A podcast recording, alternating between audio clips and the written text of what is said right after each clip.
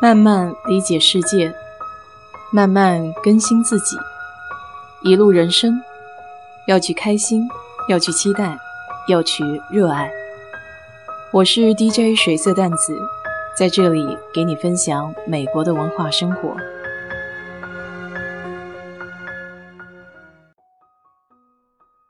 今天刷视频的时候，看到有一条说广东人的低调。大街上随便一看，那些穿着裤头背心的，大摇大摆在街上走，屁股后面憋的不是宝马就是奥迪的车钥匙。街头采访一位大爷，那家里的房子都不是按套租的，而是按栋，一个月光靠租金就有八十多万。还有在疫情期间，房东体恤租户，一共七十二户人家。每家还发了两百块钱。总之，广东这个城市真是卧虎藏龙，人不可貌相。在美国，最早一批的移民大部分来自于福建、广东省，所以这里的粤菜馆子会相对多一些。而广东人最喜欢的早茶文化，一定也少不了。就算这里吃早茶的酒楼还不少。最有名的要数凤城。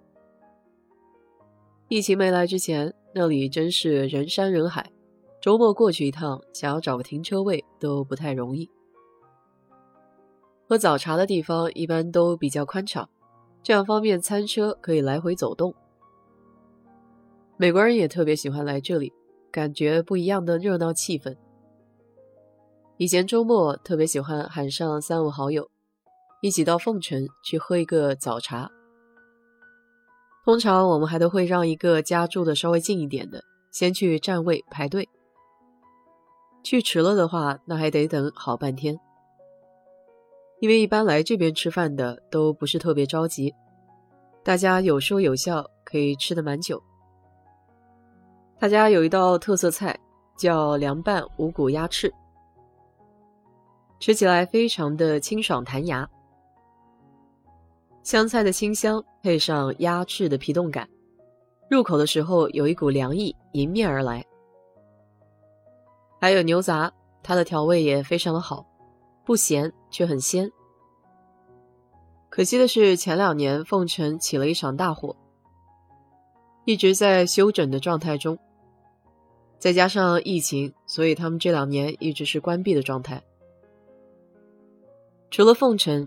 第二家我比较喜欢去的就是香港城的珍宝坊，我总是喜欢叫它珍宝坊，可能是以前小时候广告听的比较多。实际上这家店叫珍宝海鲜楼，没有装修之前，它的大厅看上去还是比较破旧的。二楼的大房间经常会被某些机构租用来做一些会议的活动。后来他们家下定决心把一楼重新装潢了一遍，整体看上去更加现代、明亮、干净。这生意也一下子好了很多。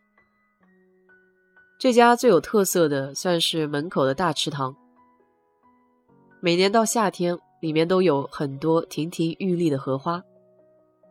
仔细的看，还有不少乌龟在里面悠闲的游泳。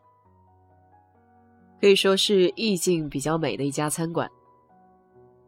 没有装潢之前，其实我很少去他们家。装潢过后去的就比较多了。一来是真是喜欢这干净的氛围，二来他们家的口味也还是不错。尤其是那个榴莲酥，中间是货真价实的榴莲肉，吃起来相当的满足。说起来，早茶里面的这些点心，大部分都是大同小异。每一家都有自己的特色菜。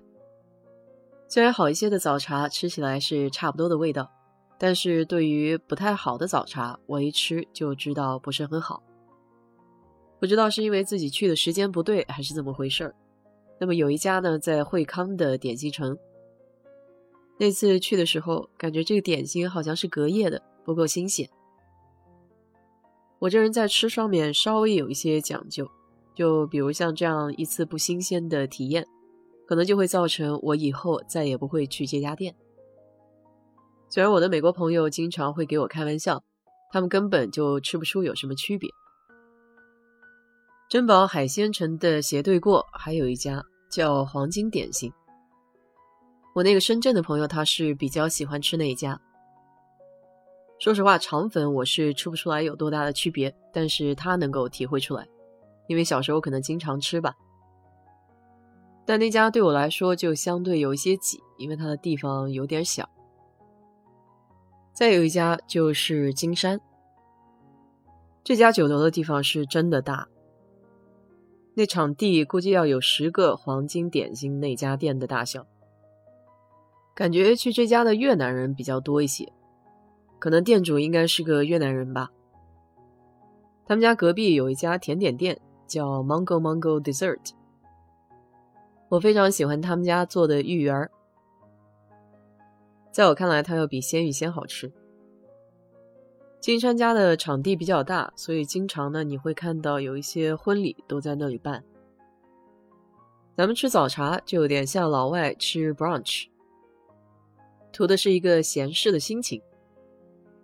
周末睡个懒觉，不紧不慢，聊聊天，吃点小点心。这样的小日子真是非常的滋润啊！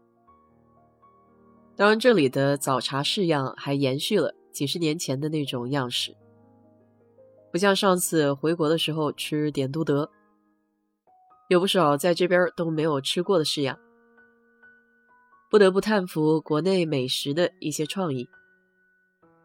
可能是这里中餐的竞争相对还是要小一些的，所以那些经典的款式。